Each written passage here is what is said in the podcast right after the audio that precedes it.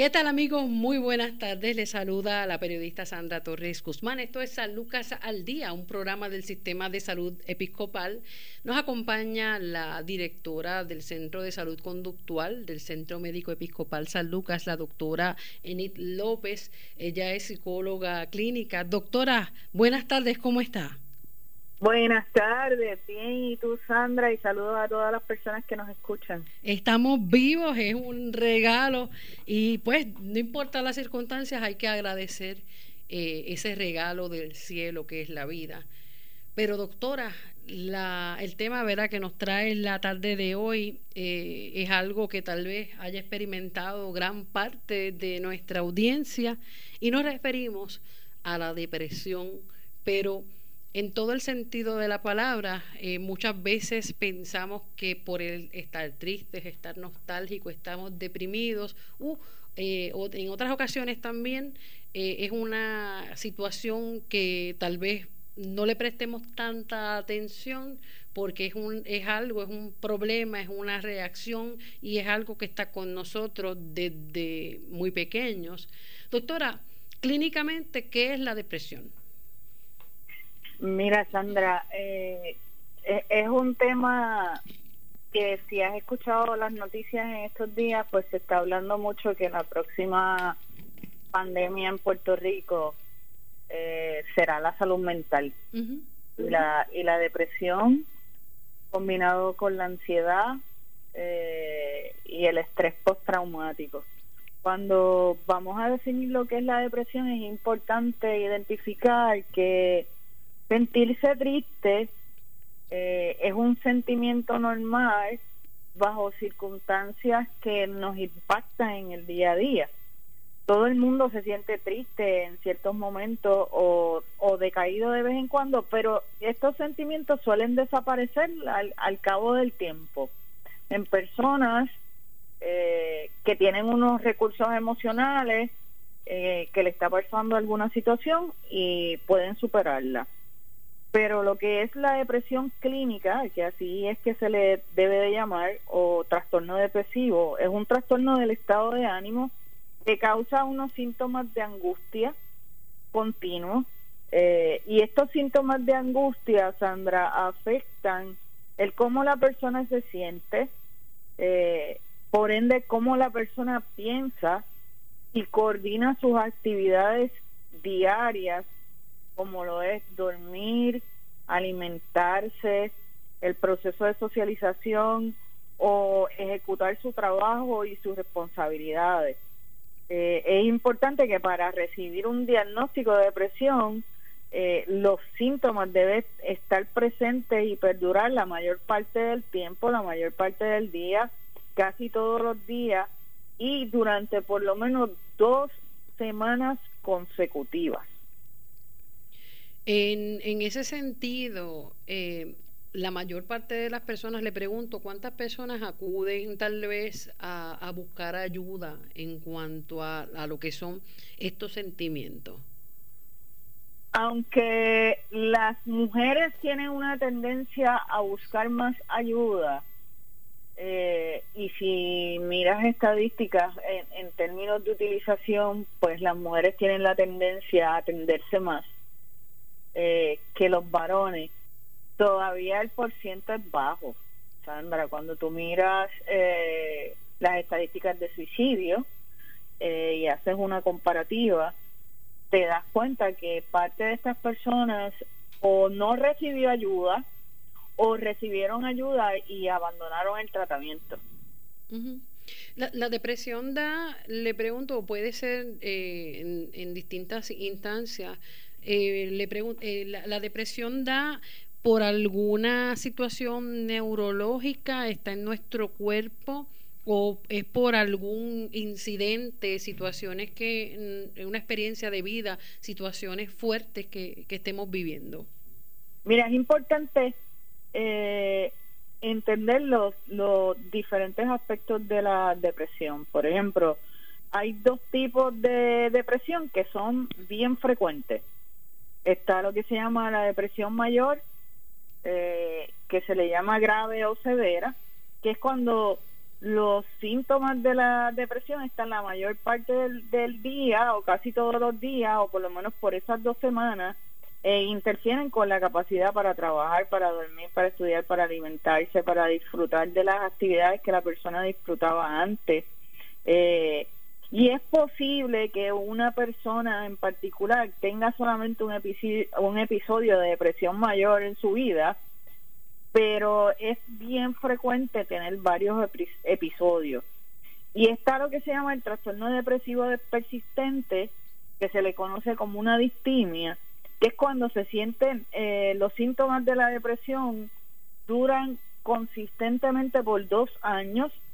Eh, la persona que se le diagnostica con este tipo de depresión puede tener eh, diferentes tipos de periodos depresivos menos graves pero son continuos y consistentes.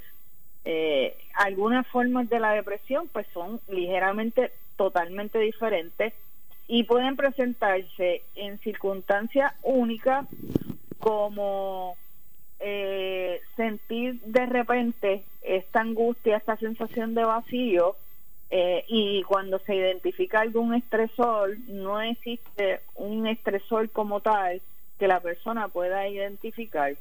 Estas depresiones, pues, por ejemplo, podemos mencionar lo que es una depresión perinatal, eh, donde las mujeres eh, durante la depresión perinatal sufren de la depresión mayor en el embarazo o después del parto, que se llama depresión por parto. Está el trastorno afectivo estacional, que lo tienen que haber escuchado, es un tipo de depresión que va y viene con las estaciones, invierno, verano, otoño especialmente en Puerto Rico se da mucho en, en Navidad. Navidad, eh, por pérdidas y también eh, muchas veces se da en Semana Santa, en oh, verano. Eh, y es bien bien interes bien interesante el proceso y quizás va desapareciendo verdad en, entre medio de esas etapas. Está lo que se llama la depresión psicótica, que es un tipo de depresión que ocurre cuando la persona eh, tiene un tipo de psicosis eh, que se va de la realidad, como tener eh, creencias falsas, fijas, delirio, escuchar voces, ver celaje, sentir cosas que son inquietantes y que, y que otras personas no pueden validar esto está sucediendo. Otros ejemplos puede ser eh, el trastorno de regulación disruptiva del estado de ánimo, eh, disruptiva porque es, un diagnóstico que se, que se le da a los niños y al adolescente, eh, el trastorno disfórico premenstrual que da mucho en las nenas, también puede, puede ser una de las fases del trastorno bipolar, bipolar, ¿verdad? Que se le llama depresión maníaca.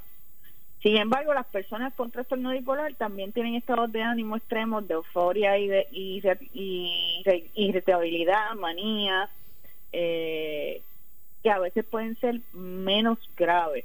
Pero es importante que la persona reconozca que a nivel de nuestra respuesta del cerebro, nosotros tenemos eh, lo que se llaman nuestros neurotransmisores, ¿verdad? Entre ellos lo que son la serotonina, la dopamina, que son neurotransmisores eh, que son los encargados del estado de ánimo.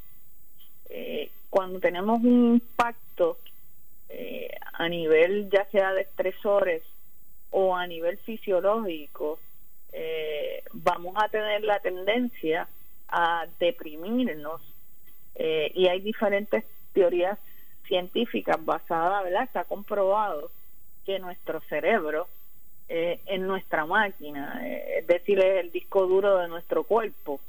Eh, y muchas veces cuando hay un desbalance químico hormonal, vamos a presentar unos síntomas depresivos. Responsablemente, especialmente en, la, en las nenas, yo suelo, cuando no ha habido episodios anteriores ni historial familiar de depresión, eh, suelo enviarla a su médico primario que le haga la batería de pruebas completa para saber si hay eh, algunas hormonas molestando, la tiroides, eh, que es un órgano bien, bien simple, como le digo yo, pero te altera todo el estado de ánimo y te impacta otros órganos. Y entonces cuando ya estamos seguros de que esta persona pues está negativa en todas sus pruebas, pues entonces entramos en lo que es el aspecto psicológico y lo que está causando esa depresión y esos sentimientos persistentes de vacío, la tristeza y el disfuncionamiento diario. Wow, es una gama bastante amplia y compleja. Eh, le pregunto cuando nos menciona historial familiar y cuando nos dice también eh, la depresión perinatal, o sea, cuando la mujer está embarazada, esa la, depresión es hereditaria o es una conducta aprendida ¿Por, ¿Por, qué cuando eh, papá, mamá, una línea directa, especialmente mamá, tiene eh, algún diagnóstico de depresión o una depresión mayor, eh, alguno, le pregunto si alguno de los hijos o sus hijos van a, van a heredarlo. Sí, esto es como el alcoholismo, una predisposición genética eh, donde va a haber una tendencia heredada, ¿verdad?, a trabajar con, va a tener unas dificultades eh, más propenso a caer en estados de ánimo depresivo si papá y mamá son depresivos o son personas con diagnósticos ya establecidos de depresión y ansiedad, eh, pues sí hay una, una predisposición genética donde la persona está más expuesta. O sea, es una persona que también por el modelaje, el aprendizaje, eh, hay muchos aspectos que hay que eh, recopilar, data, para obtener el cuadro completo de la persona, porque el modelaje es importante, la crianza, dónde, dónde fue ese medio ambiente y cómo se manejó ese medio ambiente depresivo en mamá y papá, que la persona lo va a adquirir, ¿verdad? Porque nosotros somos un ejemplo vivo de donde crecimos y, las destrezas o, o no destrezas adquiridas eh, van a tener un impacto en nuestro comportamiento y en nuestro estado de ánimo. y, es una condición que no se circunscribe a, la estrata social ni de la manera en que fue criada tal vez la persona.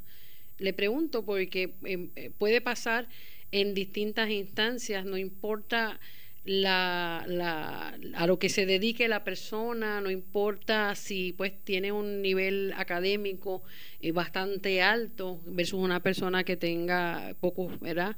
poca preparación académica, no tiene que ver. No escoge, no escoge. Eh, hace un, dos años eh, salieron unas estadísticas que dentro de las diferentes gamas de profesiones, eh, los médicos tienen una tendencia a la depresión y al suicidio. ¿Oh, sí? Sí. Eh, sí. Y, y es interesante porque tú, tú piensas, ¿verdad? Un médico, yo no estoy exenta por ser psicóloga de padecer de una depresión. Eh, y nadie está exento, no escoge, no, no elige, es impresionante y es más difícil, te diría, que, cuando la persona piensa DH un médico eh, con depresión, con, con el vasto conocimiento que tiene, el conocimiento en esos momentos cuando el estado de ánimo cambia, Sandra, eh, como dicen, zapatero a sus, a sus zapatos. Si tú comienzas a sentir unos síntomas, tú tienes que ir a la persona correcta, que sea el especialista para que te diga esto es lo que te está pasando. Y obviamente hay profesiones que te exponen a altos niveles de estrés y definitivamente todo esto que estamos hablando en términos de, de manejo y en términos de predisposición genética y en términos de recursos, fortalezas y debilidades que tenga la persona, pues nos va a agarrar esa depresión, nos va a agarrar ese, ese episodio. Se dice también que las personas creativas, los artistas en todas sus manifestaciones también tienden a padecer de depresión. Vimos era el caso de, de Uri Allen eh, que llegó a, tal extremo, ¿verdad?, de, quitarse la, la vida. eh, vemos el caso, ¿verdad?, de, muchísimos artistas que de alguna manera pues representan tal vez la, la, alegría, el modelo perfecto, ¿no?, que, que muchas personas pueden ver.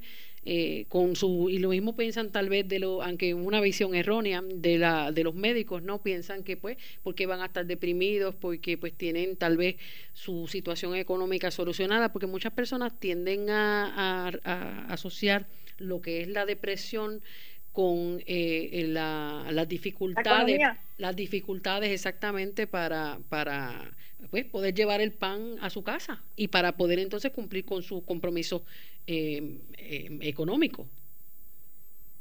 Eso es correcto y no necesariamente es así. Tenemos que entender que no es así. Hay aspectos que son biológicos hay aspectos que vienen en nuestra genética y hay aspectos que son ambientales impactantes y de aprendizaje y de experiencia y de trauma. Sí, definitivamente. Eh, eso se trata, y le pregunto, en términos de la, de la eh, manera que tenemos para, para poder manejar nuestras situaciones, nuestros problemas. Sí, definitivamente eh, los recursos que no son necesariamente económicos, sino que son los recursos internos eh, con los cuales son nos dan la base de nuestra crianza, las etapas de, de desarrollo, cómo las manejamos, tienen un impacto directo en cómo nos enfrentamos a la solución de problemas y a la toma de decisiones. Claro, quiero corregir, eh, ¿verdad? Cuando mencioné el, actor, eh, me refería a Robin Williams y dije incorrectamente el nombre, dije incorrectamente el nombre, pero una persona que pues mucha, la, mayor parte, ¿verdad? Del mundo que lo veía a través de su personaje, reír, era, era algo especial, jamás nos hubiésemos imaginado que estaba pasando por esos cuadros tan graves de, de depresiones.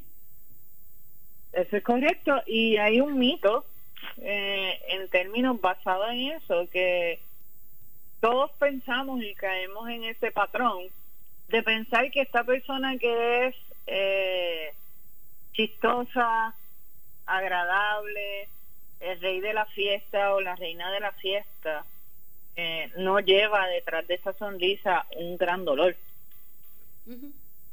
Porque aprendemos a disfrazar la la tristeza, se aprende a disfrazar la, la depresión. ¿Cómo podemos ver a identificar los síntomas, Vamos a empezar a hablar de, los niños, que es el caso, ¿verdad? Un caso distinto a, los, a las señales que puedan estar presentando ya cuando están en una etapa adulta. Mira, en el caso de los niños, eh, los niños, por, dependiendo de la etapa en que estén, lógicamente un niño entre la edad de 5, 6, 7 años eh, muchas veces no tiene las destrezas para identificar qué es lo que está pasando con él. Eh, y no lo habla, no lo dice abiertamente como lo diría un adolescente o lo diría un adulto. El niño comienza a presentar unos comportamientos que son variables. Eh, tenemos niños que pueden tornarse agresivos en términos de comportamiento, en términos de ejecutoria y en términos de obediencia. Tenemos niños que pueden comenzar a llorar continuamente una vez tú le das un regaño, eh, una vez quizás cometen un error y se encierran en su mundito y suelen llorar por la noche, eh, cuando se acuestan a dormir o cuando se levantan. Entonces tenemos que estar bien pendientes de estos síntomas. También eh, tenemos niños que suelen ponerse bien hiperactivos y otros suelen bajar los niveles, entonces verlos como desganados, sin, sin ninguna motivación que requiere entonces de que los papás hagan la intervención, de dialogar con el niño y buscarle la ayuda necesaria porque el niño comienza a retraerse y los síntomas en, en cada niño pueden ser bien distintos. Y en ese sentido, ¿verdad? Ya eh, pasa también con los niños que no tan solo los que son víctimas de, de acoso escolar, del bullying, sino aquellos que también se convierten en acosadores. Eh, se ha demostrado, ¿verdad? Y quiero que, que, hable un poquito sobre eso, de muchos niños que, que tienen un patrón de violencia, ¿verdad? En sus hogares, tal vez eh, se manifiestan, están tristes, están, no pueden manejar esa, esas emociones y se convierten, ¿verdad? Eh, en abusadores y pues buscan, identifican a ese otro compañerito que, que tal vez lo ven de una manera distinta, eh, otros porque lo ven débil, otros porque tal vez, a, veces hasta el niño más feliz es víctima de bullying eh, y no se sabe por qué, porque, porque se ensañan contra él, porque tal vez estén mirando en ese otro niño lo que el reflejo de lo que de lo que quisiera que estuviese ocurriendo con él. Sí, hay muchas variables en el aspecto del bullying eh, que se interrelacionan. Ahí, ahí tenemos que ver el patrón de crianza, tenemos que ver el aprendizaje, tenemos que ver eh, a qué situaciones ese niño ha sido expuesto, eh, tanto por sus padres o por sus cuidadores, experiencias del mismo niño, donde desarrolla un mecanismo de defensa de este tipo agresivo y, atacador hacia hacia la la hacia otro niño o hacia la persona que él identifica con una debilidad y a veces ni siquiera el niño escoge la persona. Muchas veces desplaza en su comportamiento con todo el mundo porque es su modo sarcástico de defenderse es una autodefensa porque no se siente bien con él mismo o algo está pasando dentro de su medio ambiente y esto pues hay que tomarlo con pinzas y hacer un buen historial no solamente del niño sino de todo el medio ambiente donde ha estado expuesto el niño con sus padres con sus cuidadores y las personas cercanas incluyendo la escuela eh, esto hace que el tratamiento sea mucho mucho más efectivo eh, y que logremos trabajar con remitir ese comportamiento agresivo hacia los demás. Y muchas veces en el fondo es, depresión, ¿verdad? En muchos casos, no todos, pero en muchos casos eh, hay depresión, hay unas necesidades en el niño donde no desarrolla un, un sentido de pertenencia dentro de su hogar o se siente que no es aceptado y la manera de buscar la aceptación eh, es siendo agresivo y ejerciendo control sobre los otros niños. Es la manera en que el bullying ataca. Porque yo controlo a este niño y ya cuando veo que este niño está bajo mi control y me tiene miedo, pues sigo atacándolo. Eh, y es parte de la dinámica que se da dentro del ciclo del bullying. Y ahora, ahora con esta, con la educación a distancia, tal vez para los padres identificar alguna, algunos síntomas, algunas señales que te puedan revelar o indicar de que tu niño está pasando por un periodo de depresión, suele ser más, más complicada ahora con la pandemia. Yo lo veo un poco complicado, pero también veo una oportunidad, aunque ha causado y sé que está causando estrés, es una oportunidad para que los padres estén más cerca de sus hijos, Sandra. Los cambios traen, ¿verdad?, eh, diferentes tipos de polémicas. Eh, los padres están estresados, sabemos que los ambientes pues para algunos padres son difíciles el manejo eh, porque ellos también están trabajando, pero tenemos que ver la situación con la realidad eh, de lo que tengo. Y si lo que tengo es mucho o poco, tengo que trabajar con eso y tengo que mirar las oportunidades de tener una mejor relación con mis hijos, eh, tener un equilibrio.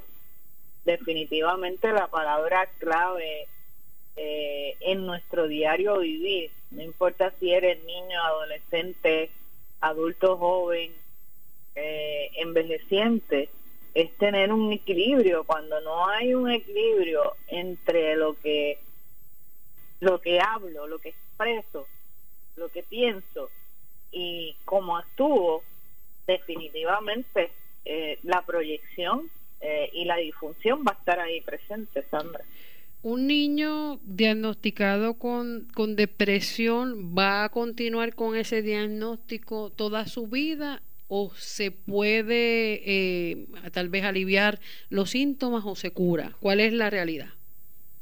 Hay episodios eh, que son únicos, como te hablé al principio, y definitivamente la depresión si la atacamos a tiempo, eh, podemos ser totalmente funcionales. Claro, eh, siempre va vamos a tener la persona que si ha tenido un episodio depresivo, esa persona siempre tiene que estar alerta eh, cuando tiene muchos estresores de cómo canalizarlos para no volver a caer en ese episodio depresivo.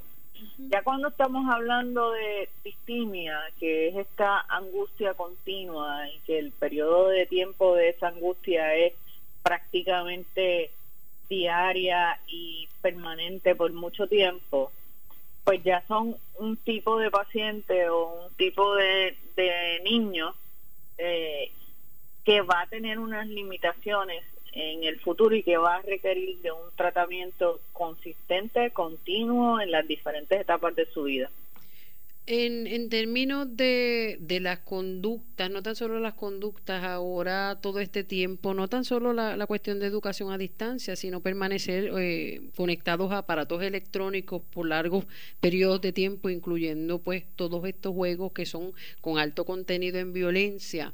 Vemos también cómo cuando se separa al niño de estas cosas, pues cambian totalmente eh, el ánimo, se, caen, ¿verdad?, en un estado emocional mm, tan tan bajo que muchos se ponen a llorar, otros se ponen a patalear, pero otros se, se enajenan, se desconectan completamente de la realidad. Son estos eh, eh, estas situaciones o estos esta exposición tan exagerada a, este tipo de juegos, un elemento que pueda también ser, eh, influir en la, en la cuestión de, deprimir a nuestros niños? Claro que sí, definitivamente. Eh, el, el, tiempo, o sea, la, supervisión mayor la tienen los padres, la responsabilidad mayor la tienen los padres en términos del tiempo que le permiten a los niños estar en este tipo de, de videojuegos. Eh, pero este tipo de videojuegos sí eh, impacta el comportamiento impacta y está comprobado que impacta eh, la conducta, promueve la agresividad, por eso hay diferentes movimientos y hay juegos que se han sacado del mercado. y se ha logrado hacer porque el contenido de violencia y de agresividad es sumamente alto y no es recomendado para ningún niño, ni siquiera para un adulto. Así que es bien importante que los padres tengamos la responsabilidad de manejar eh, eh, el tiempo del niño y cuánto tiempo va a estar dentro de lo que es eh, todo lo que es electrónico, no solamente los juegos, sino ahora mismo pues tenemos que hacer un equilibrio con nuestros hijos en términos de que están online, de que están en una computadora, y que nosotros tenemos que estar supervisándolos o un adulto tiene que estar supervisándolos, entonces tenemos que combinarle actividades que vayan a la par en conjunto con la protección y la salubridad y hacer actividades dentro del mismo hogar para que ese niño tenga otro tipo de socialización y distracción. ¿Cómo se trabaja con la depresión en, en menores? Se trabaja con Evaluaciones, tenemos diferentes tipos de evaluaciones psico, psicodiagnósticas. Tenemos eh, eh, lo que es la psicoterapia, eh, ver al niño one to one con un profesional calificado para trabajar con niños, porque no todos están calificados para trabajar con niños. se requiere de la experiencia y la educación necesaria eh, y en ese proceso de psicoterapia pues se integra también a la familia, que son la base para que ese niño pueda continuar su tratamiento. Y también hay casos específicos por los criterios de la depresión, que entonces se recomienda que el niño visite un psiquiatra de niños eh, específicamente para manejar el aspecto fisiológico, ¿no? Y la, y la psicoterapia en combinación con el psicólogo. Eh, y también depende de, de, la situación del niño. Sabemos que hay niños que tienen otro tipo de problemas eh, en términos bien común, lo que es el attention deficit disorder con hiperactividad o el déficit de atención donde lo que hay es eh, donde el niño se retrae, pero no hay hiperactividad.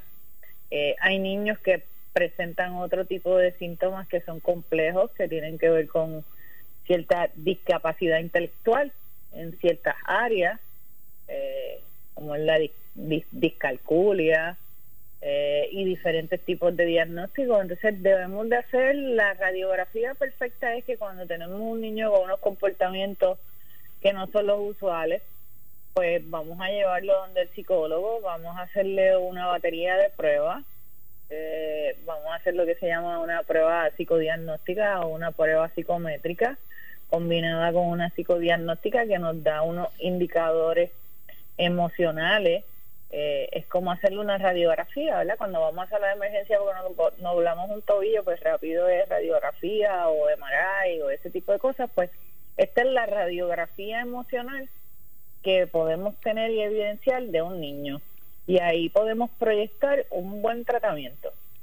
Doctora, y cuando la, la depresión ya es eh, en adultos, ¿qué síntomas pueden presentar?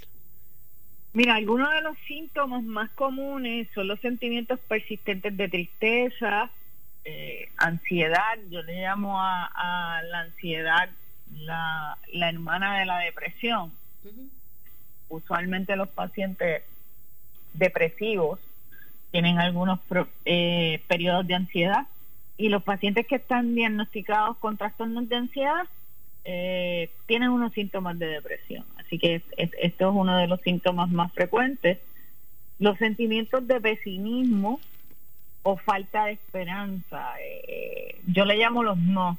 Es el, el, el paciente que, aunque tú trates de dirigirlo en un principio a nivel de terapia para modificar ese proceso de pensamiento, va a tener un periodo de estancamiento donde solamente ve el punto negro de cómo se siente y que nada va a cambiar. Y entonces entramos en el pensamiento fatalista eh, y nos toma un periodo de tiempo prolongado para lograr eh, esa modificación paulatina. Eh, muchas veces hay sentimientos de culpabilidad porque no logré ejecutar ciertas metas o no cumplí con las expectativas sociales, familiares, que se me tenían bajo mi responsabilidad y esto crea cierta inutilidad o impotencia la persona, pérdida de interés o placer en las actividades que hacía antes o pasatiempo eh, que los abandona totalmente, la pérdida de energía, la fatiga continua o la sensación continua de que estás lento, como que estás en un vacío continuo, la dificultad para concentrarse, para eh, hay efectos en la memoria para recordar eventos o para recordar lo que hice ayer. Eh, me, memoria inmediata afectada, eh, la dificultad para tomar decisiones, el insomnio es una de las más frecuentes, que es la alteración en el patrón de sueño, despertarse bien temprano de madrugada, o levantarse varias noches en la, en, en, la madrugada, o el lado contrario, que es dormir en exceso, de la persona que te puede estar en la cama durmiendo 12, 13, 14 horas y hasta un día completo. Los cambios en el apetito, eh, puede haber aumento de peso exagerado en un tiempo de en un periodo de tiempo no prolongado. O sea, esta persona que en, un mes, de un mes a tres meses me aumenta 10, 11, 12 libras. o la persona que me rebaja eh, de golpe esas libras. Pensamientos de muerte, eh, pensamientos de cómo quitarse la vida, que ya son eh, ideas suicidas, o intentos o gestos suicidas, inquietud, irritabilidad, malestares físicos, como lo son los dolores musculares, que atacan mucho eh, cuando el estado de ánimo está en baja y en toda su manifestación, dolores de cabeza, calambres, dolores en la espalda, espalda baja, dolores en las piernas, piernas, problemas digestivos, donde no hay no hay evidencia de ninguna causa física, eh, se hacen estudios y todo está bien, eh, aumenta el reflujo, eh, y son situaciones fisiológicas que tú ves que no hay mejoría, taquicardias, ansiedad, eh, muchas situaciones que el paciente se nos asusta por las manifestaciones físicas y cuando terminamos de hacernos todos los laboratorios, pues todo está negativo, definitivamente el médico termina tratando de instruirlo, tienes que visitar a un profesional de la salud porque todo físicamente está bien. Así que esos son los síntomas más comunes dentro de lo que es la depresión. Claro, y muchas veces puede eh, hacer que la persona se estanque completamente en términos eh, personales como en términos profesionales. Eh, pasa mucho también en, en las relaciones Pasa también con, con madres, por ejemplo, que, que tienen este tipo de, de diagnóstico y llegan al extremo de, de no querer ni siquiera asearse, arreglarse, eh, cambian completamente eh, la, la, conducta, su manera entonces de, de ser. Eh, o sea que estamos hablando entonces cuando, en el caso de, de cuando son personas que están acá, que tienen a cargo, ¿verdad? Niños pequeños, la situación es mucho más delicada. Sí, es más delicada porque hay un descuido de los que los quehaceres del diario vivir y entonces muchas veces ahí es donde viene la predisposición muchas veces es el niño el que tiende a hacerse responsable de mamá y se levanta y está pendiente y está asustado porque mamá no se levanta de la cama entonces el niño es el que va y hace desayuno o trata, ¿verdad?, de, de, darle ánimo a mamá y se trastocan los roles dentro del núcleo familiar y eso afecta muchísimo la ejecutoria de ese niño en el futuro. Sí, definitivamente, porque entonces están tomando roles desde muy pequeños, cosas que pues lamentablemente, así hay que darles responsabilidades y cada uno pues tiene ciertos deberes según su edad, pero no al, a tal grado de, de hacerse cargo, ¿no? Eh, es como decir, por ejemplo, cuando ocurre un, divorcio, eh, papá pues es el que se va de la casa eh, y entonces pues cuando son varones muchas veces se internalizan o por le escuchan, no, ahora tú eres el hombre de la casa y pues lamentablemente pues estás quitándole una, una fase, ¿verdad? Una etapa al niño, de ser niño, porque no, no va a ser el hombre de la casa, sigue siendo un hijo. No, y le está, de cierta manera también le estás dando una autoridad que para la edad temprana que quizás tenga no le corresponde, porque no le corresponde emocionalmente. Y, y eso trae otros conflictos dentro del núcleo familiar. Claro, en términos de, de cómo vamos a, trabajar con todo esto, mencioné en un principio de, pues a nivel también de la Organización Mundial de la Salud, se hablaba, como usted bien especificó, de que hay que estar pendiente a la próxima pandemia, que es la depresión, pues claro, eh, toda la situación mundial cambió eh, y Puerto Rico no es la excepción y lo ha, ¿verdad? lo ha analizado en distintos programas, pero venimos ¿verdad? con una serie de, de, situaciones, de acontecimientos que lamentablemente han trastocado nuestro diario vivir. Eh, ya desde principios de año acá en el sur se nos, se nos interrumpió el sueño por la cuestión de los terremotos. Ahora Eh, hay situaciones también que son mucho, también se complican, ¿verdad? Son delicadas también, no tan solo personas que perdieron las casas, ¿verdad? A raíz de los terremotos, sino gente que eh, lleva muchos meses sin trabajar, no tienen, han, han solicitado, pero no han, no han recibido ninguna compensación, ningún beneficio de los cuales tiene derecho. Gente que ya hemos visto esta semana cómo llegan, cómo llegaron, ¿verdad? Al Departamento del Trabajo a hacer una manifestación por la desesperación de no recibir ni un centavo para, para mantener a su familia. Eh, o sea que la situación se, se complica, ¿no?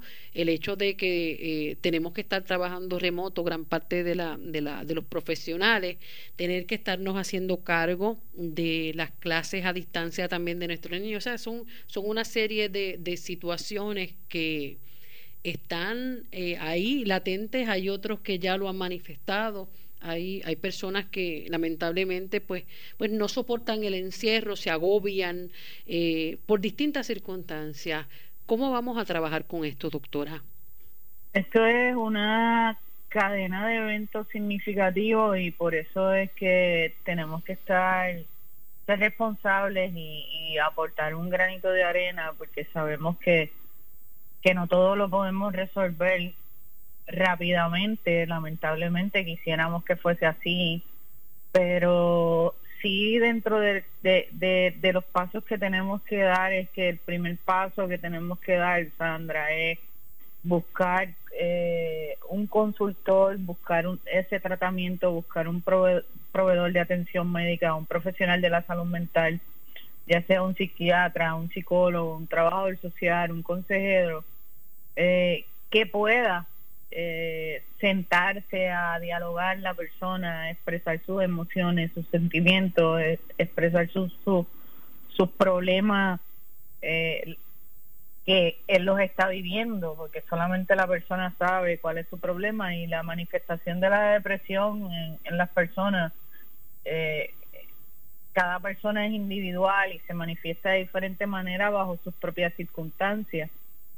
una vez podamos tener ese historial y poder dialogar con la persona, pues se establece el diagnóstico y es importante entonces continuar con ese tratamiento que es continuo eh, y consistente. Se requiere de mucha consistencia para lograr la estabilización de todos estos síntomas y, y lo más importante es eh, aceptar eh, que no estamos funcionando de la misma manera, Sandra. O sea, que algo nos está pasando, que definitivamente debido a las circunstancias que estamos viviendo, como tú misma lo has dicho, el área suroeste se ha visto bien afectada, bien impactada. Eh, vemos como el ánimo ha cambiado totalmente. Eh, vemos las personas un poco más agresivas, un poco más hostiles, con muy poca paciencia y muy poca tolerancia. Eh, y es un cúmulo de las situaciones, el aspecto económico, el aspecto familiar, el deterioro dentro de la familia, el encierro, la incertidumbre de lo que pueda pasar económicamente o políticamente, o sea, todos los factores están unidos y ejerciendo presión eh, en las personas y definitivamente pues tenemos que recurrir a los profesionales y tenemos que aceptar y reconocer, mira, yo solo no puedo, ya no puedo y estas personas que tengan sistema de apoyo o que no estén solas o que puedan manejar el, el, ser llevados y, y, darle el acceso a los servicios, pues es bien necesario en estos momentos. Yo soy de las que sabe que estoy en una campaña continua, eh, siempre trabajando con diferentes temas y trabajando con diferentes personas porque tenemos que aportar, tenemos que aportar y tenemos que ayudar a concientizar, a educar y a manejar las circunstancias. Sí, definitivamente, doctora Enid López, también eh, hay otras situaciones, ¿verdad? Que lamentablemente, y esto yo creo que es materia también para otro programa, eh, el estado depresivo también lleva a muchas personas a distintas adicciones. Eh, y pues para tratar, ¿verdad?, en su mente de, calmar o poner su mente en otras cosas, desde algo que pues lamentablemente pues alguien puede ver como, como simple, pero llega el momento en que pues se afectan también muchas cosas, la adicción a, a estar comprando cosas que son innecesarias, hasta lo que es la adicción eh, a drogas, eh, al alcohol. Eh, o sea, son distintas situaciones que de alguna manera pues van a tener un efecto directo, ya sea a corto o a largo plazo en, en nuestra vida y en la vida también de los seres que amamos. Definitivamente es un efecto que es contraproducente, que va aportando eh, y abriendo el camino hacia la depresión y a diferentes componentes psiquiátricos y le tenemos que dar atención. Es una manera de escapar. Las adicciones son la compulsión a las compras, la compulsión hacia, hacia diferentes tipos de juegos, eh, sustancias, medicamentos. Eh, es un proceso, un mecanismo de defensa para escapar y lamentablemente pues vemos como cada día se apodera más este deseo, esta situación, y entonces se convierte en una adicción y es otro problema más que le añadimos al estado de ánimo y a la circunstancia que esté viviendo ese individuo en ese momento. También la adicción al sexo, a la pornografía. Eh, se ha visto también a través de distintos reportes a nivel mundial cómo en esta pandemia ha aumentado el consumo de pornografía. Eh, una, eh, son situaciones que también hay que hablar porque pues se mantienen de alguna manera bajo la, debajo de la alfombra y siempre solamente se habla ¿no? de, la adicción a las distintas clases de drogas, incluyendo a los medicamentos que también son controlados, al alcohol, pero hay otro tipo de adicciones que también van destruyendo eh, ese individuo. Claro, eh, eh, el sexo es eh, la pornografía, la adicción a la pornografía es una es una de las de las condiciones más dañinas porque no solamente deteriora a la persona, sino que deteriora también el núcleo familiar. Y la persona se va aislando en, en un proceso de autosatisfacción eh, está dirigido a una fantasía porque lo que tú estás viendo a través de la pornografía no es real no es real. Es como como promover un fetiche no eh, y, y, es un tema que, que es súper interesante porque no muchos no muchas personas les gusta hablar de este tema pero es una realidad es algo que estamos viviendo y algo que cada día se está promocionando más eh, de lo que la gente se imagina. Claro, y pues lamentablemente va contra, tarde o temprano va contra esa persona o incluso ya la manera en que entonces eh, la, la, la, persona que está adicta a ese tipo de comportamiento, ¿no?